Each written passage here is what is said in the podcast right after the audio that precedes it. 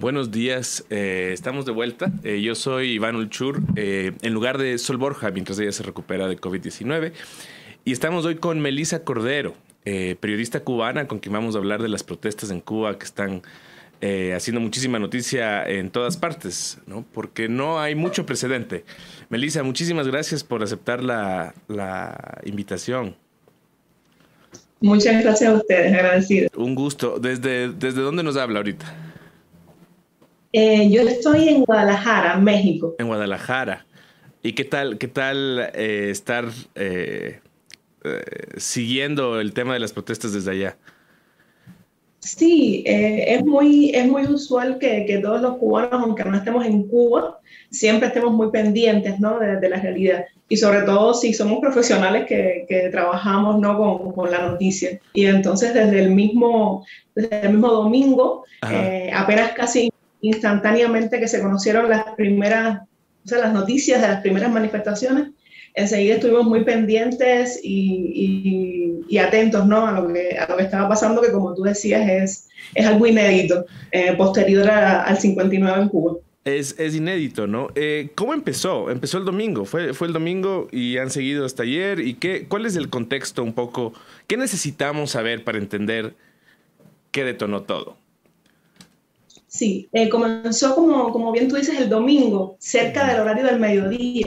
Eh, comenzó en un barrio que no es céntrico, o sea, pertenece incluso a, otra provincia que se llama Artemisa, luego de una división que hicieron en, Ciudad de La Habana. Artemisa. Eh, ajá, y el, el, pueblo se llama San Antonio de los Baños, o sea, es un municipio que está cerca de La Habana, pero no, no pertenece a La Habana.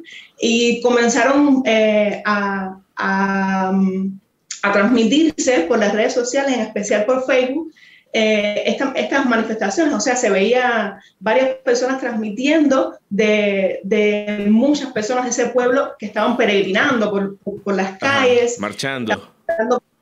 exacto, gritando consignas no usuales en Cuba eh, contra una serie de, de malestares, tanto políticos como civiles, como de todo tipo, era una amalgama. Y entonces vimos esas manifestaciones cerca del domingo al mediodía que muy pronto, de una manera exponencial, digamos, se replicaron en, en todas las provincias del país. Fue, fue exponencial.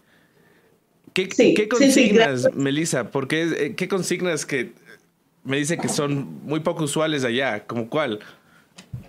Sí, eh, hubo variedades, ¿no? Dependiendo también de en lo que fue avanzando el día pero se escucharon, por ejemplo, gritos de libertad, algo quizás impensado en el contexto, con un contexto como para el cubano, donde eh, el, el, apoyo y la unanimidad al proceso y al sistema, al sistema social se daban por hecho, ¿no? Se daban gritos de libertad, incluso abajo el comunismo, abajo la dictadura, o sea, palabras que, que nunca en el espacio público habían irrumpido de esa manera, de esa manera en Cuba que, es extraño empezar a escuchar esa... Claro, uno, de las pocas cosas que uno entiende de allá es que decir, eh, criticar el comunismo públicamente no es permitido. Pero otra cosa que, se entiende de allá es el control que hay sobre las redes sociales. Eh, ¿Qué pasó? ¿Es ¿El gobierno ya ha perdido ese control? Porque si esto se organizó a través de redes sociales, significa un poco que digamos, la mordaza que tenía el gobierno se ha suavizado un poco, ¿no? Sí, no, yo pienso que no. Y volviendo un poco, para ser breve, a lo que tú me preguntabas del contexto, ¿no? El que llegamos en este momento en un contexto, digamos, de, de, crisis eh, mucho más grande, que no es que no hubiera existido quizás anteriormente, pero ya llegamos a un momento acumulativo, eh, quizás ya impensado, ¿no? Eh, también agravado por la situación del, del, COVID, por supuesto, de cómo se estaba manejando la pandemia en Cuba. Es uno de los pocos, si no me equivoco, casi únicos países que no ha empezado la vacunación por motivos básicos. Estaban apostando por la vacuna propia. Eh, a eso le sumamos que a inicios de año hubo una reforma monetaria, que se dolarizó la economía, que eso aumentó la escasez, la diferencia. Eh, entre, entre el consumo que podían hacer unos y no otros. Entonces, quizás toda esa acumulación más el recorrido de 60 años también eh, hizo que, que, fuera en este momento, a pesar de la pandemia, porque es cierto, de las manifestaciones, ¿no? Entonces, eh, ese, ese más o menos el contexto, o sea, muy, muy rápidamente eh, dibujado, ese es el contexto. Pero no creo que hayan perdido el control, porque lo que dio fue que fue muy espontáneo, nadie lo preparó, nadie lo, lo pensó, era un domingo. Les tomó por sorpresa. Exacto, y enseguida eh, se expandió así exponencial, pero fíjate que ya el lunes eh, había un corte de internet general en Cuba. Nadie tiene, tiene no pueden acceder. Eh, imagino que ha sido más difícil seguir lo que está pasando con ese corte. Sí, muy difícil porque algunas personas se logran conectar con VPNs o así haciendo en, parques wifi o haciendo otro tipo de, de artilugios, pero, pero hay, hay un corte de internet real eh, documentado incluso eh, en Cuba desde ayer.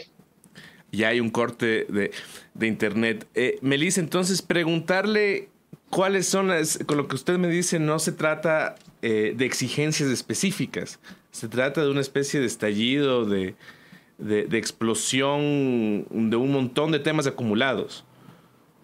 Sí, exacto, es eso. Eh, es, muy, es muy ingenuo, eh, aún creo, eh, exigir o pedir o, estar dispuestos a que, veamos una agenda política definida o algo así en un país donde, donde eso no, no funcionó ni estaba permitido durante tantos años, ¿no? Lo que vimos es exacto, como, como tú cuentas, una masa quizás que llegó a un punto crítico eh, y un estallido, o sea, un malestar generalizado, eh, acumulado eh, y que salió a las calles a expresar. Exactamente eso.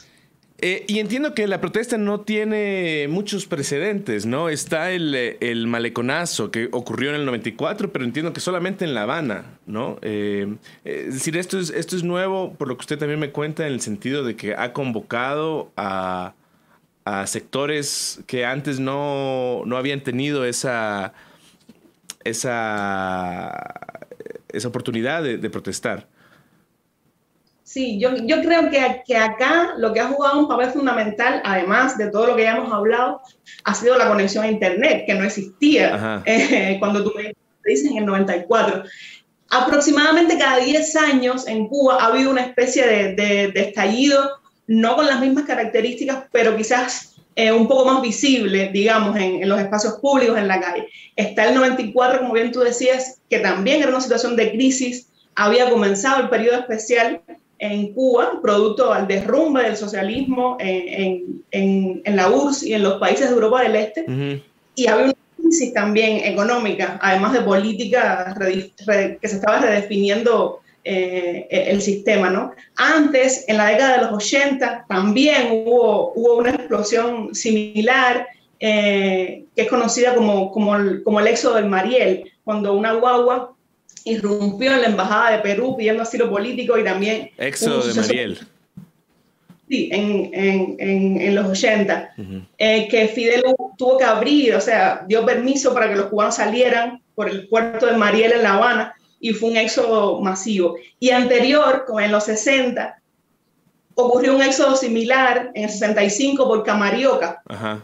Eh, de otra crisis, salíamos de la crisis de octubre, eh, inicios de la revolución donde aún no estaban definidas muchas cosas y también hubo un éxodo.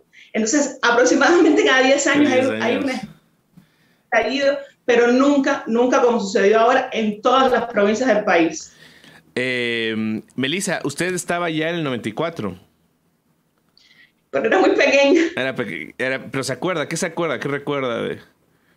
Recuerdo nada, yo tampoco soy de La Habana, soy de Cienfuegos, que es una provincia que, que está al sur, al centro sur. No había como ahora internet, o sea, solo conocías lo que, lo que transmitían por la cadena de televisión, por los periódicos, y yo no recuerdo absolutamente nada. Lo aprendí mucho tiempo después, de manera alternativa, a lo que nos enseñaban en la escuela. Ajá, ajá, porque me imagino que la versión que se transmitía en el periódico oficial era que no pasaba nada. Exacto. Ahora. Em, ¿Cuándo salió de Cuba? Yo salí en el 2018. Vine, vine a México a estudiar eh, una maestría y acá estoy desde entonces. Desde entonces está ya. Eh, y en estos años, 2018 ya estaba Díaz Canel, ¿no es cierto? Sí, ya, ya, ¿Cómo ha visto? Es decir, ¿tiene algo que ver eh, el hecho de que sea él? ¿Ve esto, esto con esta aparte del internet, ve que ¿Se imagina que esto haya sido posible antes? Yo creo que también, o sea, es una suma de factores que no provienen de un solo lugar ni van hacia un solo lugar. Yo creo que es una acumulación y, es, esto que tú, me, que tú me preguntas también es parte de esa acumulación y también es un factor eh, en, ese, en ese proceso, ¿no? El cambio de poder, el simbólico cambio de poder que, que supuestamente algunos estaban esperanzados en que sucediera algo y, y Díaz Canel mismo ha expresado en numerosas ocasiones de que somos continuidad, que nada ha cambiado, que, que todo, que todo sigue igual. Entonces quizás eh, algunos cubanos observar ese cambio con esperanza y darse cuenta de que, de que no iba a suceder nada, eh, pudo también ser uno, otro de los factores, evidentemente, ¿no? En, en, en, todo esto. ¿Cree usted que mm, este gobierno se abra al diálogo? ¿O va, va, va, a continuar la misma dinámica de cortar el Internet? Eh, según la OEA, y hay una lista de desaparecidos, de detenidos. Eh, ¿O ve usted que tal vez por eh, este panorama específico el gobi al gobierno no le quede otra que sentarse a la mesa? ¿O, o conceder ciertas sí, demandas?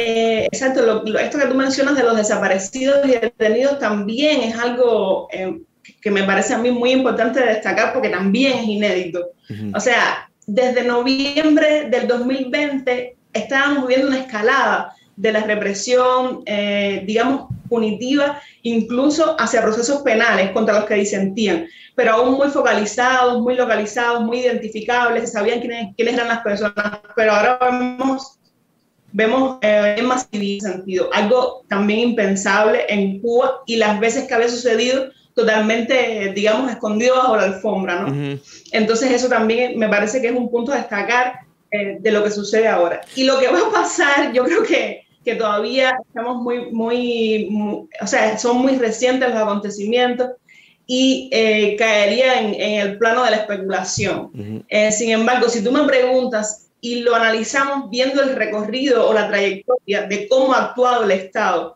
cubano en situaciones similares, yo diría que no, que no hay mucha esperanza. O sea, ellos incluso en las comparecencias públicas de, de Díaz Canel y de otros miembros de, gubernamentales han reiterado que no van a dejar perder la soberanía, confundiendo también en los términos bajo los cuales se protesta, porque se ha analizado de que eh, son personas pagadas por el imperialismo, que son, que son actos vandálicos, o sea, han tratado de tergiversar también la naturaleza de los protestantes y de la protesta, y así evitan eh, tener que responder a los reclamos que están exigiendo estas personas. Uh -huh. eh, eso por un lado. Pero han declarado públicamente su firmeza el llamado al combate, incluso en una primera locución, eh, el presidente dijo que, que, tendría que pasar, sí, así lo dijo, que tendría que pasar por encima de su cadáver, uh -huh. que la calle era de los revolucionarios y que la orden de combate estaba dada. O sea, esa fue la primera comparecencia, que fue lo que provocó que los, él, él catalogó a las personas en revolucionarios, revolucionarios confundidos y contrarrevolucionarios. Y, esa primera locución eh, provocó que salieran a las calles a contrarrestar lo que sucedía de manera violenta. O sea, tenemos fotografías y videos de enfrentamientos violentos, personas del mismo pueblo con combates, con palos, golpeando a los manifestantes cuando se suponía que, que, debía, no sé, las fuerzas policiales al menos proteger y garantizar que hubiera pacifismo durante esa protesta y que se escucharan a los manifestantes así fue. Eh, qué fuerte. Eh, pero esto me hace pensar, Melissa, ay, ¿cuánto apoyo mantiene el régimen? Yo me acuerdo, no sé si usted se acuerda, hace poco, en febrero, salió una canción que era Patria, Patria y Vida. Y era esta canción sí. de Yutuel Romero, de Semer Bueno, gente de Zona y los raperos Michael Osorbo y el Funky. Y claro, la canción sí. está muy bien producida y tiene, no, en, en, en, minutos, exagero, pero en muy poco tiempo ya tenía millones de vistas y millones de, de likes. Y recuerdo que el gobierno respondió, tuvo su respuesta, que era esta canción que se llamaba... El, el, el, el título ya tiene un problema, porque es demasiado... Patria o muerte por la vida.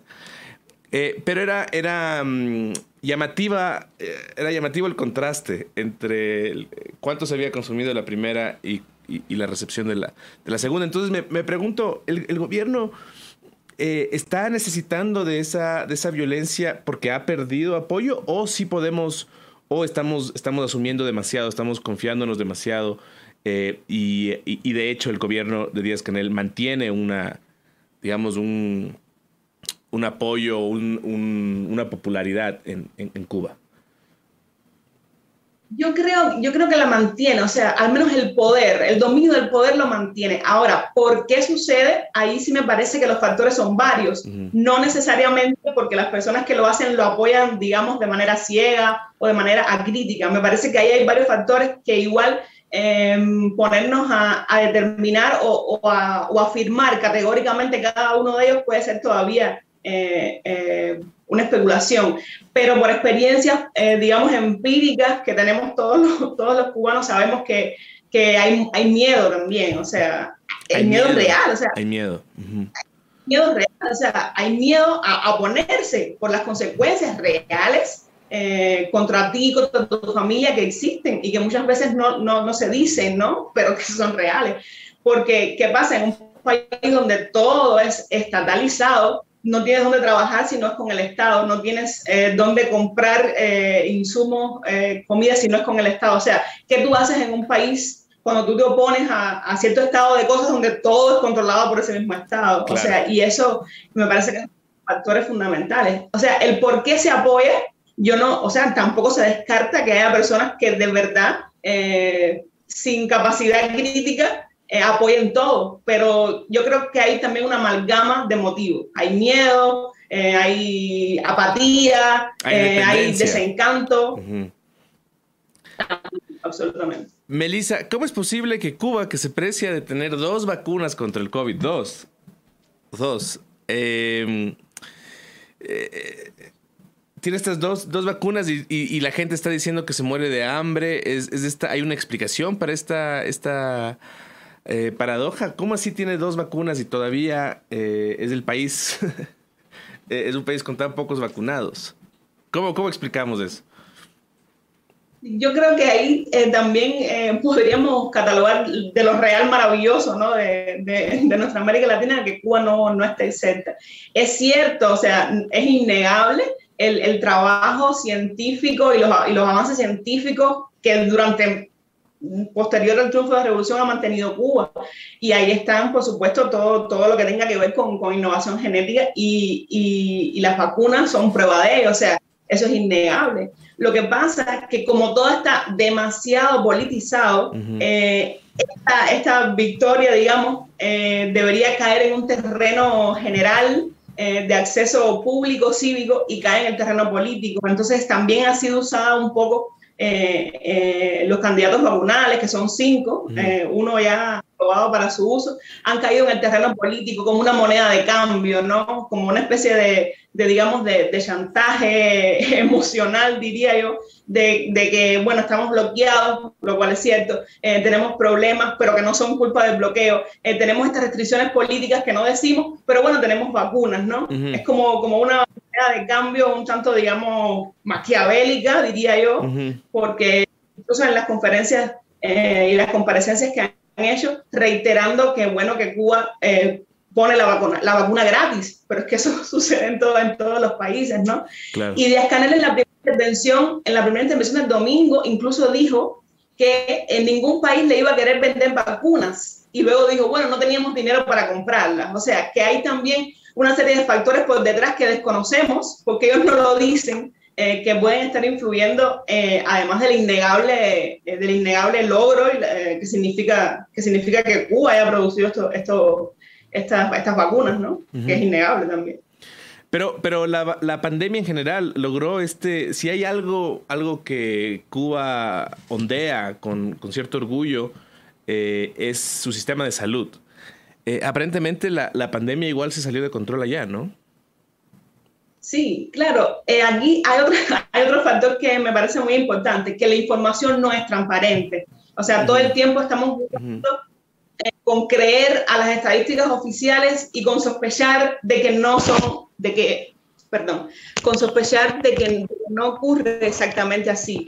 Entonces ese es otro problema que, que, que, se enfrenta, ¿no? Entonces, claro, Cuba es una isla y había logrado de cierta manera, eh, con el cierre de las fronteras eh, y con medidas restrictivas muy, muy, muy fuertes, eh, digamos, realentizar el pico pandémico, pero estábamos viviendo en los últimos momentos una, o sea, una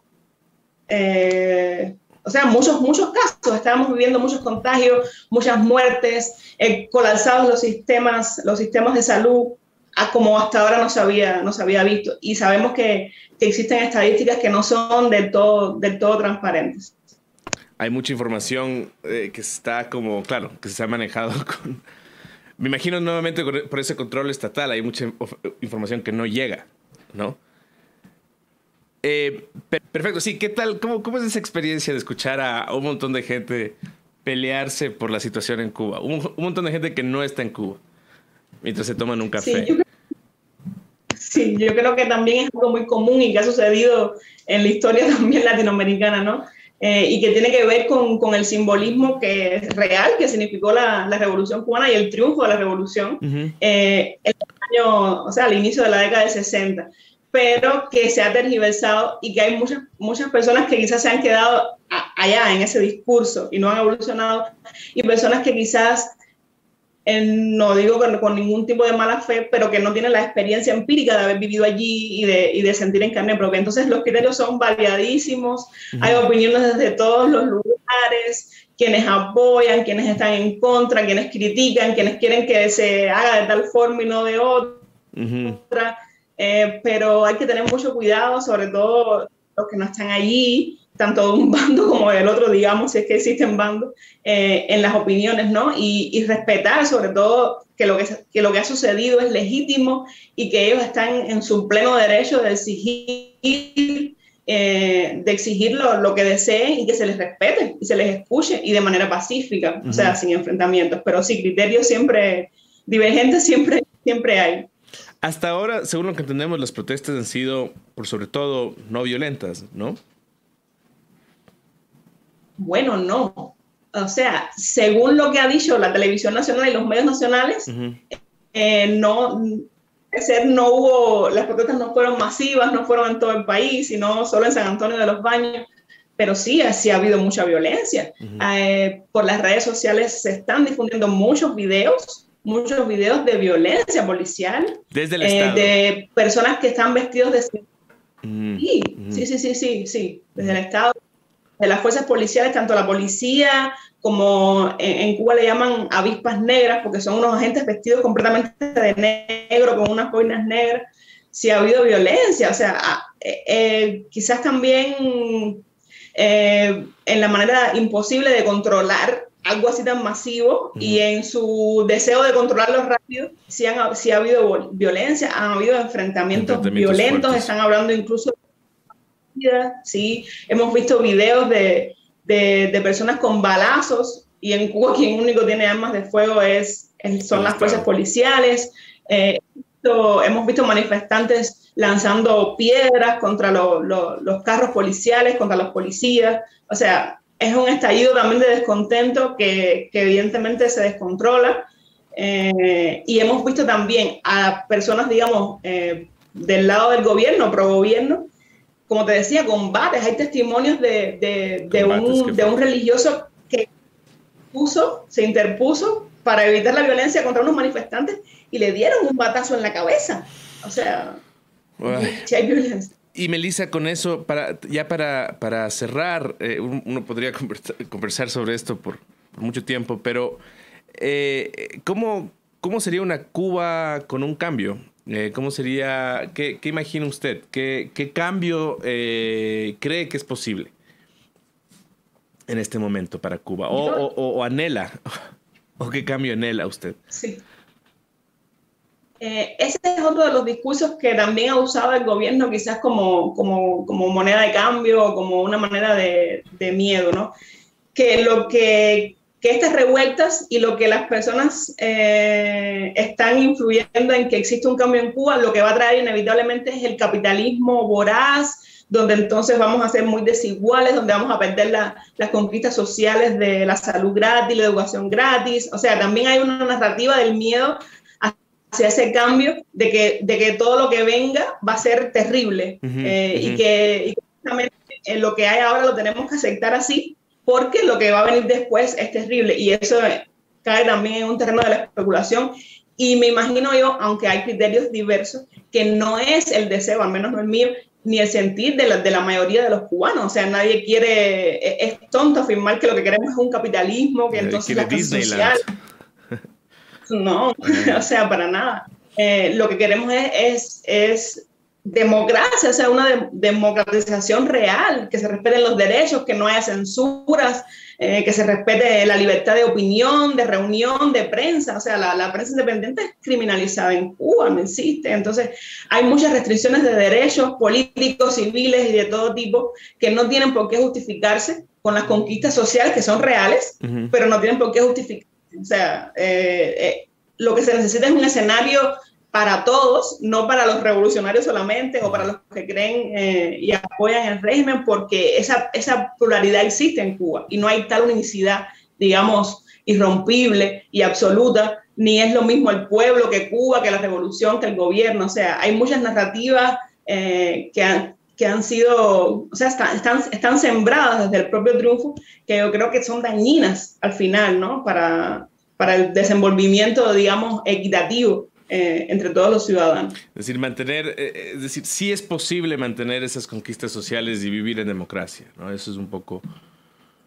Yo creo, yo no, o sea, no sabemos cómo implementarlas, pero yo creo que hay que luchar por eso también. Claro, no es un imposible. Muchísimas gracias, Melissa. Qué gusto conversar con usted. Y esperemos que seguirán, ¿no? Estos, al parecer, sigue unos días más. Sí, ayer en menos medida, pero ayer también se reportaron eh, otras manifestaciones ya mucho más controladas, digamos, más esperadas. Eh, la Habana y todas las provincias cubanas están, están militarizadas, hay corte de internet, no se pueden comunicar, o sea, la situación está bien difícil, pero según lo que estuvimos viendo ayer, todavía continúan. Y lo que sucede es también, eh, pienso que hay muchos detenidos, muchas personas que no se sabe dónde están y esas personas tienen familias y entonces pensamos que, que por ahí también pueda, haber, pueda mantenerse viva, viva la cuestión, ¿no? reclamando a esos que están detenidos, eh, los porqués eh, de las detenciones y entonces todavía, todavía puede que, no sabemos, pero todavía puede que, que sigan apareciendo, apareciendo nuevos sucesos. Bueno, esperemos que esto se resuelva y que lo que esa, esa Cuba que usted imagina de, con todas esas conquistas sociales y de democracia pueda, pueda existir en algún momento. Eh, muchísimas gracias, gracias Melissa, un gusto. Eh, yo soy Iván Ulchur, estoy aquí nuevamente reemplazando a Sol Borja mientras ella se recupera de COVID-19 y estuvimos conversando con Melissa Cordero, periodista cubana, sobre la situación ahorita de las protestas en Cuba. Nos vemos mañana a la misma hora.